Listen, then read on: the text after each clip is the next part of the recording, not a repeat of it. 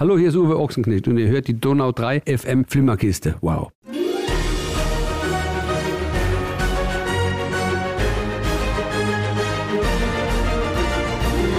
Die Donau 3 FM Xinedom Flimmerkiste mit Markus Österle und Paolo Percocco. Es ist, es ist traumhaft. Die Flimmerkiste bekommt endlich mal wieder Besuch. Lang, lang ist es her. Stargast diesmal ist Jörg Hüttner oder auch unser Mann aus LA. Der waschechte Schwabe ist in Ulm zur Welt gekommen, lebt und arbeitet aber seit 14 Jahren in Hollywood und er macht Filmmusik. Mutig zu dem Schritt hat ihn kein geringerer als und man darf ihn mit Fug und Recht als solche bezeichnen, Filmmusik-Legende Hans Zimmer hat mit namhaften Größen wie jetzt gerade Hans Zimmer oder auch Danny Elfman an zig Filmen gearbeitet. Dark Knight Rises zum Beispiel, Girl on the Train. 2018 ist er sogar mit einem Emmy nominiert worden oder für einen Emmy. Darüber hinaus gibt's auch noch viel mehr. Er bringt auch eigene Alben raus. Die sind meist eine Mischung aus Dark Industrial Sounds und chilligem Ambient. Mit 15 Jahren hat er sich seinen ersten Synthesizer gekauft und dann gab's kein Halten mehr. Bis heute designt er auch Sounds für die bekanntesten Synthi-Hersteller, zum Beispiel Waldorf, Native Instruments oder Roland und auch beim aktuellen Netflix-Kracher Army of Thieves hat er am Soundtrack mitgeschraubt. Ein Tausendsasser, so kann man schon sagen. Jörg, erstmal Hallo nach Santa Monica und schön, dass du für uns ein bisschen Zeit gefunden hast. Ja, guten Morgen, beziehungsweise guten Abend. Hier ist es noch morgens bei mir und ihr seid schon eher im Abend dann bei euch, ne? Wie ist es denn so als Schwabe in Hollywood? Wie lebt sich's da? Puh, wie lebt es sich hier? Wir haben sehr schönes Wetter, dafür wurde ja Los Angeles ganz gerne beneidet. Das war zwar nicht der Hauptgrund, warum ich hierher gezogen bin, aber es war mit einer, muss ich zugeben. Ansonsten lebt sich eigentlich hier sehr gut, weil äh, wir haben als Deutsche dann doch schon so ein bisschen, ich würde mal sagen, wir sind so als Arbeitsameisen verschrien auch für Pünktlichkeit logischerweise und Genauigkeit und so weiter. Das hilft unter Umständen hier und da. Wenn man halt dann auch entsprechend seine Arbeit abliefert, dann äh, macht sich das natürlich auch äh, breit in der Runde und das gibt dann natürlich auch neue Aufträge. Nee, aber mir geht's generell sehr gut. Ich lebe mit meiner Frau hier etwas südlich von Santa Monica in Playa Vista. Mein Studio ist aber in Santa Monica. Äh, das befindet sich direkt an der Westseite von Los Angeles am Meer und äh, ja, so, ich kann nicht klagen. Also wenn man sich das vorstellt, so ein Studio am Meer zu haben in einem Staat, in dem es eigentlich immer mindestens 30 Grad hat, da kann man schon ein bisschen neidisch werden. Jörg, Schwäbisch, wenn man so lange wie du jetzt schon in den USA ist, immer natürlich die Frage von zu Hause aus, Kerst du no oder hast verlernt? Schwäbisch das ist schwierig mittlerweile. Die Grombiere und so. Also, äh, wenn ich eine Weile bei meinen Eltern bin, die leben ja in Illertissen südlich von Ulm, dann kommt es sicherlich wieder raus. Aber äh, ich denke, da ist schon einiges flöten gegangen in der Zwischenzeit, was das angeht. Wir machen manchmal so hier und da ein bisschen Scherze, wenn ich mit Freunden telefoniere. Aber mein, mein Schwäbisch ist da sicherlich ein bisschen eingeschlafen in der Richtung, muss ich zugeben. Jetzt hast du ja den großen Schritt gewagt über den Teich nach Hollywood. Das macht ja auch nicht jeder. Das war ja, würde ich jetzt mal sagen, ziemlich mutig. Wie kam es dazu? Das ist eine ziemlich lange Story. Also mit lang meine ich nicht, dass ich jetzt hier eine Stunde erzähle, sondern eher äh, die Zeitspanne. Ich war zum allerersten Mal hier in Los Angeles 1998.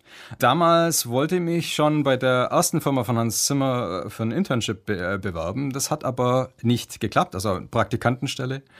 Ich habe ihn dann über meine Arbeit für deutsche Synthesizer-Hersteller dann 2000 auf einer Musikmesse hier in Los Angeles getroffen und äh, habe ihm so im Vorbeigehen gesagt, du, ich bin noch eine Woche hier in der Stadt. Wenn ich hier diesen Synthesizer von Waldorf zeigen soll, dann komme ich gerne vorbei. Alles klar, okay. Und dann weg war er, damals zu dem Zeitpunkt immer so über die Messen gerannt ist. Habe ihn dann in, in seinem Studio damals getroffen. Bin davon ausgegangen, dass das eine zehnminütige Geschichte ist und dann wurde ich rausgekickt. Das waren eineinhalb Stunden und er hat mich auch irgendwie im Studio dann rumgeführt und hat mir so in der letzten halben, dreiviertel Stunde dann original ein paar Szenen aus Gladiator, an dem er gerade gearbeitet hat, irgendwie vorgespielt. Und damit hat er mir halt ganz gewaltig die Schuhe ausgezogen.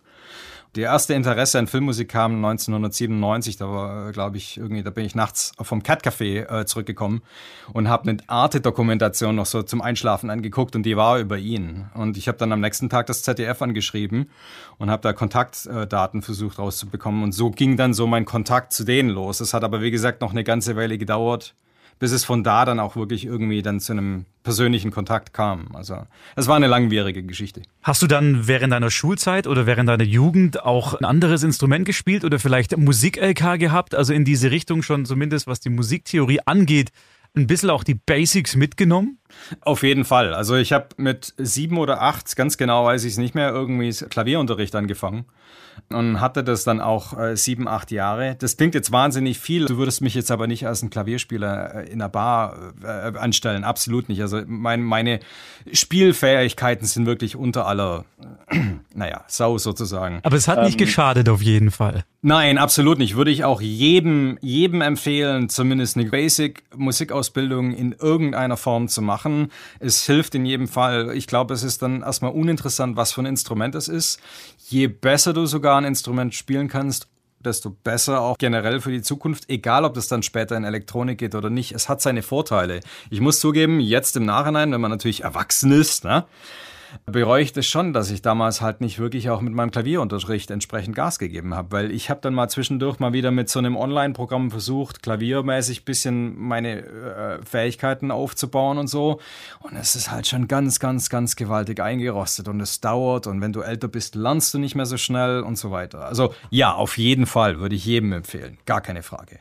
Gehen wir nochmal dahin, wo du dann irgendwann deine Koffer gepackt hast und diesen endgültigen Schritt gewagt hast, nach Amerika zu gehen. Wie war denn das, dein erster Tag dort? Und du wusstest, hinter mir sind alle Brücken abgebrochen. Ich bleibe hier. Hier ist meine Zukunft. Hier werde ich Erfolg haben. Was war denn das für ein Gefühl? Das, der Schritt selber hört sich extrem drastisch an. Man muss allerdings von meiner Seite sagen, ich war in Los Angeles ab 98 zweimal im Jahr.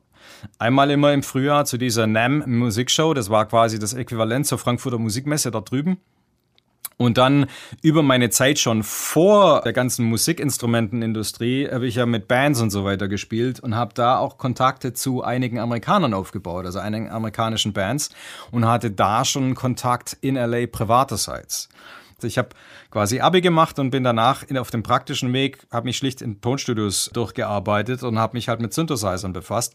Ich habe keinen Universitätsabschluss, ich habe quasi, mein Diplom ist Learning by Doing und das war's dann so vom Prinzip. Und es hatte ich, und der Name ist jetzt vorhin auch schon ein paar Mal gefallen, zu einem der absolut angesagtesten Komponisten. Ich glaube, wenn man so mh, mm, sich überlegt, Filmmusik, wen kennt man, da fällt natürlich auf jeden Fall John Williams ein, das ist klar, aber mittlerweile seit einigen Jahren auch eben Hans Zimmer. Dahinter steckt ja, und das wissen vielleicht viele nicht, ein System. Also wenn man den Vorspann liest bei einem Film und dann steht da Music by Hans Zimmer, dann ist dahinter ja eine große Gruppe an Menschen. Kannst du uns das mal erklären oder ein bisschen näher bringen, wie dieses System Hans Zimmer funktioniert? Das ist sicherlich von Hans ein ziemlich ausgebautes System. Allerdings ist er nicht der Einzige. Eine Filmmusik darf man sich nicht so vorstellen, dass jetzt ein Regisseur zu einem Komponisten kommt oder einem Musiker und sagt, mach mir hier doch bitte mal die Musik und dann kommt der Komponist, sagt mal, ah, oh, da denke ich mir hier X und Y aus und schreibe das und das kommt dann in den Film. Völlig falsch. Zum einen äh, geht es nicht nur um den reinen Komponisten, sondern speziell, wenn es dann sogar noch eine Filmmusik ist, bei der Orchester aufgenommen wird, sind natürlich schon mal die ganzen Musiker mit dabei. Du brauchst Toningenieure für das Ganze. Es braucht eine Mischung der Musik für den Film, die dann in die Endmischung des Audiomaterials am Ende des Films reingeht. Dann hast du natürlich, ist es oftmals so ein Zeitdruck, dass das ein Komponist allein so gar nicht unter Umständen packt. Das heißt, er hat mindestens einen Assistenten, sei es Büroassistent, Assistenz oder einen Technikassistenten, der ihm hilft mit technischen Problemen oder mit der Vorfertigung der Aufnahmen für Orchesteraufnahmen und so weiter. Es ist eigentlich letztendlich, und das kann man jetzt hier wirklich über zwei, drei Stunden erklären, es ist ein gesamtes Team. So ähnlich wie du zum Beispiel bei Special Effects immer einen Supervisor hast oder zum Beispiel einen Produzent einem Film vorsteht, hast du immer ein Team dahinter, das dann noch mit an dieser ganzen Geschichte arbeitet. Das ist also nicht nur Hans. Äh, das war genauso auch bei Danny Elfman oder ich habe auch schon mit Harry Gregson Williams gearbeitet und anderen. Die alle haben Teams an Leuten hinter sich und diese Teams werden gegen Ende des Films sogar noch mehr, weil du eben dann zum Beispiel Orchesteraufnahmen vorbereiten musst. Dann gibt es dann wirklich Leute, die dann diese Musiksequenzen, die im Computer alle vorbereitet werden, entsprechend auf Papier bringen für die ganzen Orchestermusiker. Dafür hat nämlich ein Komponist meistens bei dem Zeitdruck überhaupt keine Zeit. Und da ist eine riesen, riesen Menge an, an, an äh, Leute hinten dran und halt auch so ein Musikteam, zum Beispiel jetzt für, für Army of Thieves äh, für Netflix. Das ist halt nicht nur der Hans, das sind auch nicht nur seine Assistenten, da holt er noch äh, externe Musiker mit dazu. Das sind unter anderem andere Komponisten noch mit dabei, die dann seine Themen nehmen und daraus bestimmte Sequenzen dann im Film machen, während er schon an anderen Sachen arbeitet. Das ist oft aus Zeitdruck eben schlicht und einfach eine Geschichte. Das hat jetzt nichts damit zu tun, dass er nichts schreiben würde und das macht alle, alle anderen machen seine Arbeit. Nein, sondern es geht schlicht und einfach so Filmmusikprojekte sind oftmals ein sehr geringer Zeitrahmen, weil wir sind neben Special Effects meistens die letzten Teams in der Post-Production. Es ist wie ein Popsong. Wenn Justin Bieber was Neues rausbringt, dann singt er zwar, man hört ihn, aber der hat natürlich nicht alle Songs geschrieben. Also der hat sich auch andere Leute mit ins Boot geholt, die vielleicht eine Melodie mal vorgeschlagen haben und er ist aber derjenige, der am Schluss es abnickt und sagt, ja genau, da pappe ich jetzt meinen Namen drauf, dahinter kann ich stehen. Ist es so ähnlich, auch wenn da dran steht im Vorspann äh, Musik von Hans Zimmer oder Harry Gregson Williams? Ja, absolut. Äh, das kannst du dir genauso vorstellen. Das, es mag hier Ausnahmen geben, aber du hast selbst, selbst wenn du nur einen Solo-Artist hast, der mit einer Gitarre, Ed Sheeran zum Beispiel, äh, wenn der jetzt einen reinen Akustik-Song spielt, kann der theoretisch das mit einem Laptop, einem guten Mikrofon, kann der alles selber aufnehmen.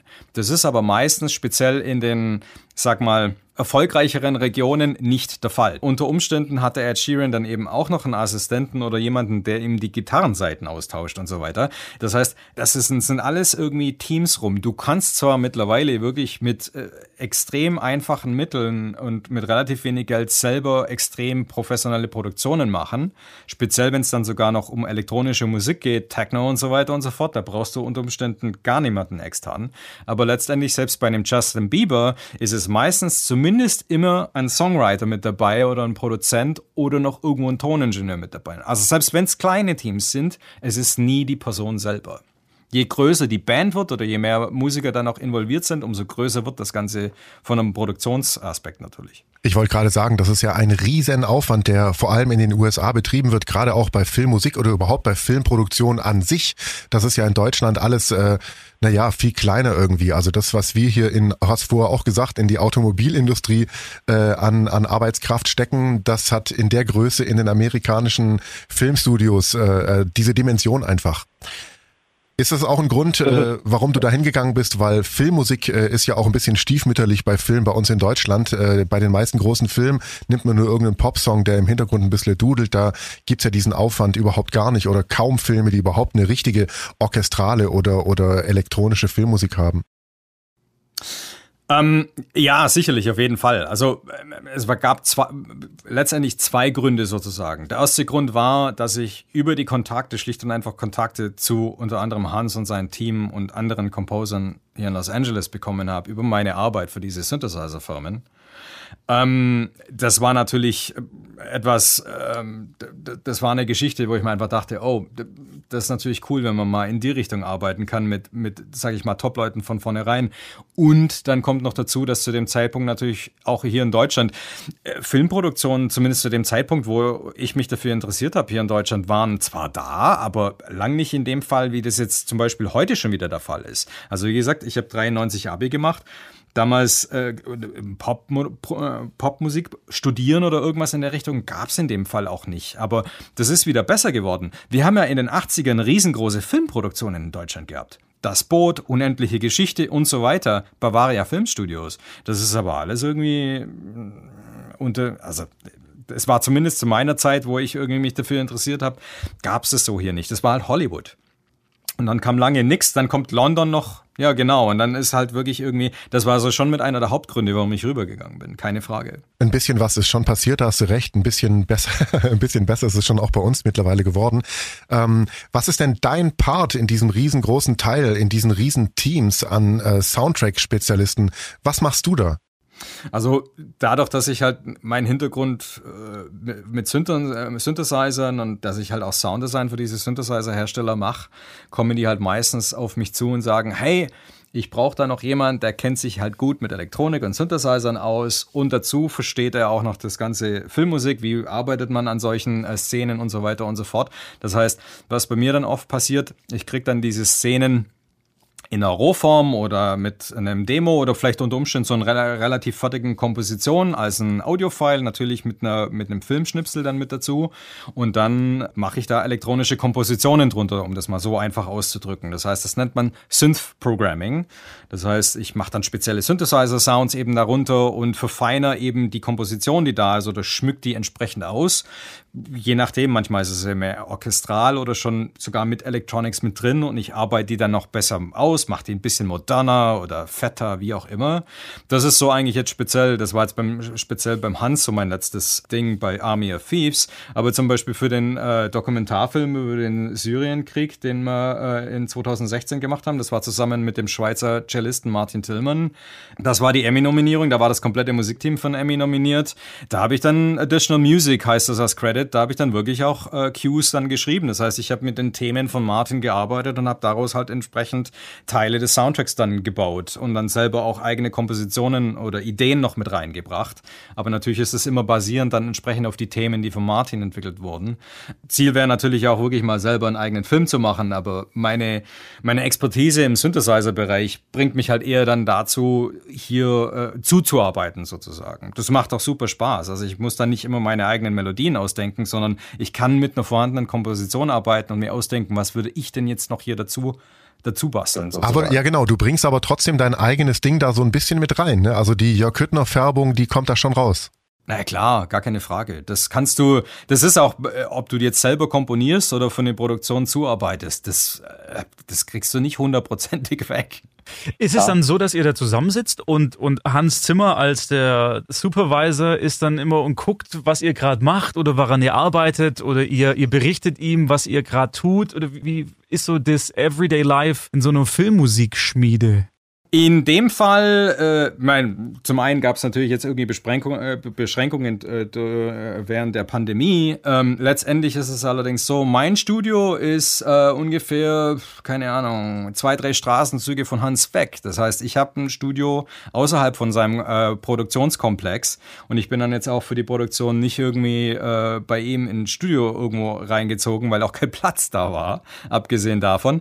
Ähm, in dem Fall war es so, man, man hat sich dann immer zu Meetings getroffen. Da war dann also sowohl auch Hans da und äh, wer sonst noch irgendwie an der Komposition äh, mitgearbeitet hatte. Und eben der Regisseur, der Matthias Schweighöfer und dann hier die amerikanischen Produzenten, der Zack Snyder und vor allem seine Frau dann und andere Leute vom deutschen äh, Teil des Teams, also ein deutscher Musiksupervisor. Ich muss zugeben, ich habe den Namen schon wieder vergessen. Ich bin echt schlecht, was Namen angeht.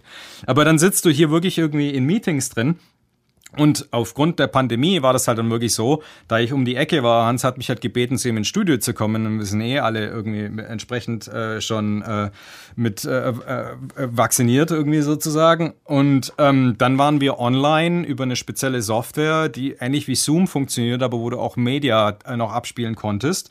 Und dann wurden halt entsprechend Szenen besprochen und ähm, äh, dann da die Kommentare vom Regisseur und vom, von einem Produzenten eingefangen. Und dann wird halt auch dann besprochen, ja, hier machen wir das und so weiter und so fort.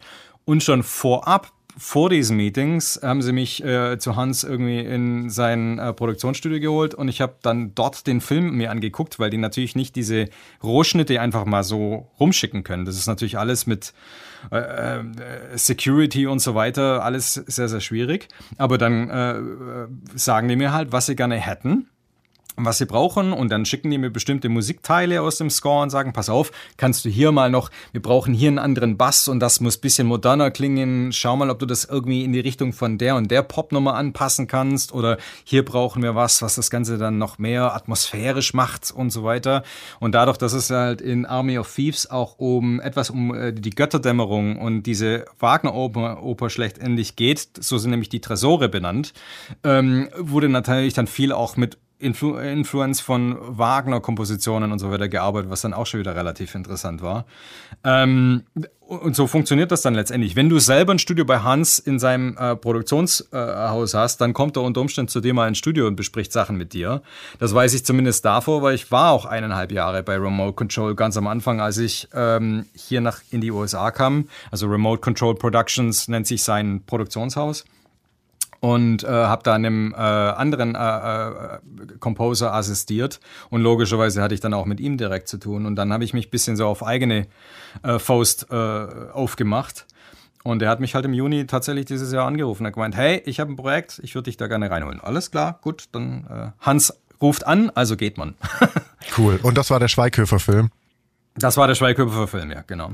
Wie ist denn der Matthias Schweighöfer als Regisseur? Wie arbeitet sich's mit dem? Wie hast du den erlebt? Also ich kann da wirklich nur von den paar Meetings sprechen, wo ich dann mit drin gesessen bin. Also ich meine, für das, dass es sein erster Film war, den er als Regisseur gemacht hat, also ich fand den Film schon im Rohschnitt, wie ich ihn gesehen habe, echt witzig und gut gemacht und auch super aufgenommen und so weiter. Also da kann ich echt sagen, nur Hut ab. Das ist für ein Regiedebüt gibt's da eigentlich nichts wirklich irgendwie äh, zu bemängeln. Der Film ist echt super. Ich habe auch schon einen Film mitgearbeitet, wo du denkst, oh Gott, oh. also Bestes Beispiel zum Beispiel dieser Catwoman-Film damals mit Haley Berry.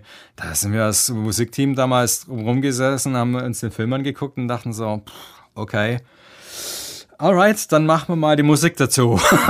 das ist dann so, und das war dann auch fun, aber der Film selber, naja, egal, lange Geschichte. Musik kann ja auch einen mittelmäßigen Film unter Umständen doch noch besser machen. Also die, die Wirkung von Musik und das kann jeder mal überprüfen, wenn er sich einen Film zu Hause anschaut und einfach mal auf Stumm schaltet während einer spannenden Szene, wo sowieso nichts mhm. gesprochen wird.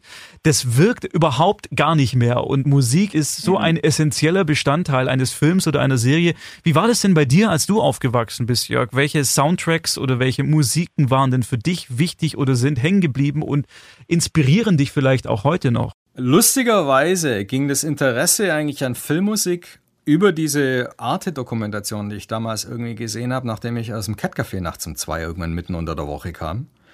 Das heißt, ich habe zwar logischerweise schon Filme geliebt und habe auch einige Soundtracks gekauft, aber eigentlich ehrlich gesagt eher unterbewusst oder nicht wirklich wissend, dass ich sage, oh, ich will irgendwann mal Filmmusik machen. Also zum Beispiel, ich hatte unendliche Geschichte des Soundtrack. Ich fand den Film super, der hat mir super gefallen, deswegen habe ich mir damals auch das Album gekauft und diese Limal-Nummer, falls ihr euch an die noch erinnern könnte, das war ja die Single damals und so weiter. Und dann zum Beispiel auch das Boot, die Musik fand ich auch super oder die, die Titelmusik zum Beispiel von Captain Future von Christian Brun. Solche Sachen sind bei mir hängen geblieben. Gut, klar, da war natürlich auch immer wieder viel Elektronik immer wieder irgendwo mit drin. Das, das zieht sich halt bei mir so durch meine Lebensgeschichte letztendlich.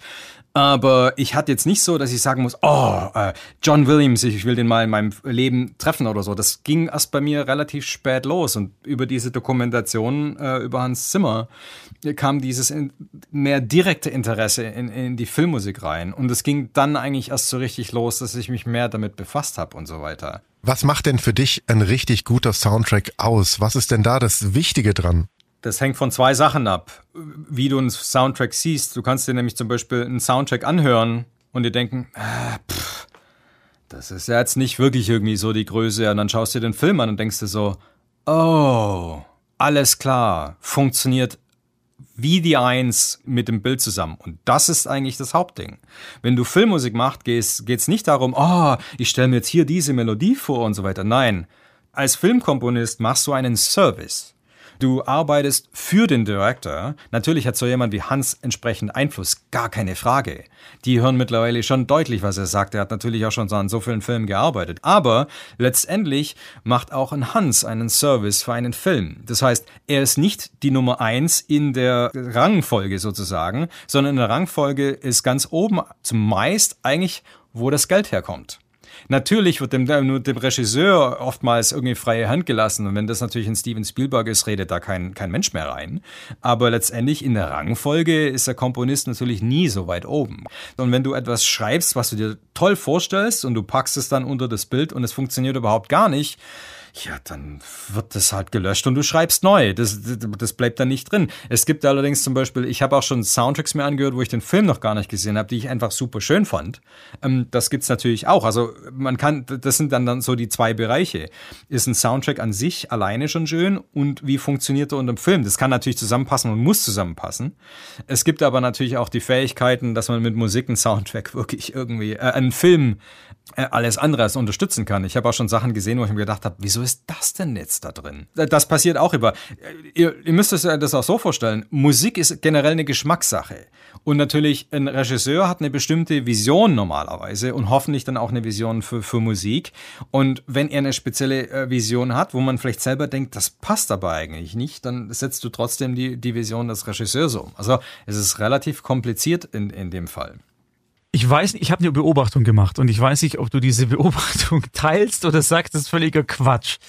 Ähm, wenn, wenn wir über, über John Williams sprechen, dann fallen mir sofort äh, Indiana Jones Thema ein, Star Wars Thema natürlich, äh, Jurassic mhm. Park, diese großen Dinge, also diese, diese Motive, diese Melodien, die man sofort mit einem Film verknüpft. Und meines Erachtens ist es heute bei aktuellen Filmen nicht mehr so. Also so dieses Motiv, dieses Leitmotiv, dieses musikalische, was es vielleicht früher gab, findet heute gar nicht mehr so Anwendung. Also wenn du einen Soundtrack zum Beispiel zu Dune nimmst, da ist mir jetzt nichts hängen geblieben. Ich fand den großartig und der hat auch genau das gemacht, was du gesagt hast, nämlich den, die Bilder unterstützt. Aber so hängen geblieben ist nichts. Ist es tatsächlich so oder hat sich da in meinem Kopf irgendwas falsch verhakelt? Nö, ich denke, das siehst du in gewissem Bereich schon richtig. Ähm, ich muss Zumal, das ist sehr peinlich, ehrlich gesagt. Ich habe äh, Dune noch nicht gesehen, weil ich eigentlich mir den im Kino anschauen will. Den musst du sehen, unbedingt. Ich, ich, weiß, gar keine Frage. Das ist, äh, ich, ich will halt noch ins Kino gehen. Ich will den eigentlich nicht zu Hause angucken. Ähm, es gibt einen privaten Grund, warum ich da, ich müsste wahrscheinlich alleine gehen, weil meine Frau ist im Moment gerade ein bisschen vorsichtig. Äh, äh, ihre Mutter ist ein bisschen medizinisch gerade angeschlagen, deswegen müssen wir mit Covid auch noch ein bisschen aufpassen, leider Gottes. Ähm, letztendlich, deswegen war ich jetzt noch nicht im Kino und ich habe mir deswegen auch das Soundtrack noch nicht angehört. Ähm, das nur so als Entschuldigung dafür. Aber zu dem Thema. Grundsätzlich hast du recht. Also ich habe mir zum Beispiel den Soundtrack angeguckt von äh, Dunkirk ähm, äh, und äh, angehört und dachte mir am Anfang so, hm, ja, das ist jetzt nicht so das melodiös, äh, der äh, melodiöse Filmsoundtrack, wie man das oftmals auch von Hans dann kennt.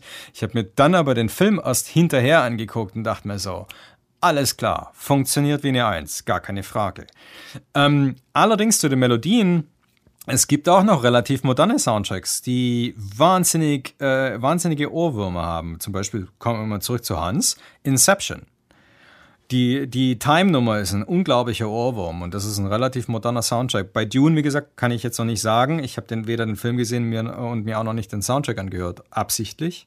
Gut möglich, dass es eher ein, ein Soundtrack ist, der mehr dann den Film an sich unterstützt. Wie gesagt, es ist nicht immer so die Geschichte, dass du die riesengroßen Melodien brauchst, um einen Film mit entsprechender Musik zu versorgen. Weil, wie gesagt, äh, zum Beispiel äh, äh, ein technischer Begriff in der Filmmusik, die eigentliche Filmmusik wird bezeichnet als Underscore. Das heißt, das ist wirklich eine unterstützende Funktion der Filmmusik. Das ist nicht die Nummer eins in dem Film. Die ist ja immer, die ist nur ein Teil. Genauso auch wie Special Effects ja nicht unter Umständen äh, ständig die Nummer eins sind. Das ist in heutiger Zeit natürlich eine andere Geschichte, aber die sind auch meistens unterstützend da und nicht irgendwie das Hauptding. Also das heißt, die Story, der Dialog und so weiter, das sind ja eigentlich die Hauptdinge im Film. Die Filmmusik liegt immer drunter, daher auch äh, der, der, die Bezeichnung Underscore. Hättest du mal Bock, einen Stummfilm zu machen? Äh, Quatsch, also ein Stummfilm, wo, wo dann quasi nur die, wo die Musik ganz im Vordergrund wäre und an, an viel lauter und alles unterstützend. Blöde Frage eigentlich. Natürlich würdest du das machen wollen, oder? Wäre auf jeden Fall ein sehr interessantes Projekt. Du musst es, du hast aber dann auch wirklich ein äh, ganz anderes Ding. Du musst sogar noch extremer eigentlich in, in die Gefühle reingehen und so weiter und so fort, weil du hast ja wirklich nichts von anderer Seite. Du hast keine Dialoge äh, und so weiter, keine Soundeffekte unter Umständen. Interessant wäre das sicherlich. Ich glaube jetzt nicht unbedingt, dass man in heutiger Zeit noch so die Stummfilme anguckt. Es gibt zwar hier auch immer wieder mal noch ein paar äh, ähm, Äh, Vorführungen, wo dann wirklich irgendwie einer an der Orgel sitzt oder so, also absichtlich, aber in der breiten Masse findet das natürlich nicht mehr statt. Was erwartet uns denn als nächstes? An welchem dicken geilen Projekt sitzt du vielleicht gerade? Ein Film, von dem wir, auf dem wir vielleicht schon äh, händereibend warten? Oder was kommt denn als nächstes? Du machst ja auch nicht nur Filmmusik. Lustigerweise, ich weiß das selber auch nicht immer von vornherein. Also im Moment arbeite ich gerade noch an dem Oculus, das ist dieses VR-Ding von äh, Facebook, einem Videogame zusammen mit einem Freund, der das als Hauptkomponist macht. Allerdings äh, gestern eine E-Mail von einem äh, Komponisten bekommen, der sehr viel TV-Sachen macht.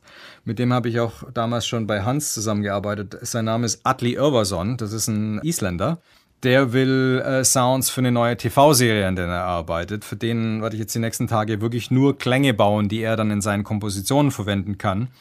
Das ist dann wieder ein bisschen anders wie das, was ich jetzt für Hans im Film gemacht habe, wo das direkt zu Filmszenen war. Das ist jetzt gerade, was noch irgendwie die nächsten paar Tage auf der Matte steht. Aber so ein richtig großes Filmprojekt, muss ich zugeben, ist im Moment gerade nicht auf der Matte. Das kann sich aber täglich ändern. Aber wer nochmal Jörg hören möchte, der sollte sich auf jeden Fall, weil die Musik gut ist und der Film an sich auch wirklich, wirklich sehr unterhaltsam und der perfekte Film für einen kalten Vorwinterabend, wie sie jetzt wahrscheinlich uns bevorstehen, anschauen. Army of Thieves, aktuell bei Netflix, der Film, über den wir vorhin schon gesprochen haben, äh, mit Matthias Schweighöfer und auch Regie geführt Matthias Schweighöfer. Und Jörg, da hört man dich zumindest in Teilen auch. Vielen lieben Dank, dass du dir Zeit genommen hast und uns ein bisschen auch die, mhm. die Filmmusik-Thematik näher gebracht hast, dass man mit dem Namen Hans Zimmer jetzt auch vielleicht ein bisschen mehr anfangen kann, wenn man ihm demnächst im Kino im Vor- und Nachspann liest. Und wenn man den Abspann dann auch liest, Jörg Hüttner, dann weiß man, oh, das ist der aus Ulm, aus Illertisse, der ist nach Hollywood gegangen und hat da Erfolg. Und das ist auch eine ziemlich geile Geschichte. Vielen Dank auch von meiner Seite, Jörg. Ja, vielen Dank, dass ihr mich irgendwie hier hattet. Das war spaßig. Vielen Dank. Die Donau 3 FM Flimmerkiste.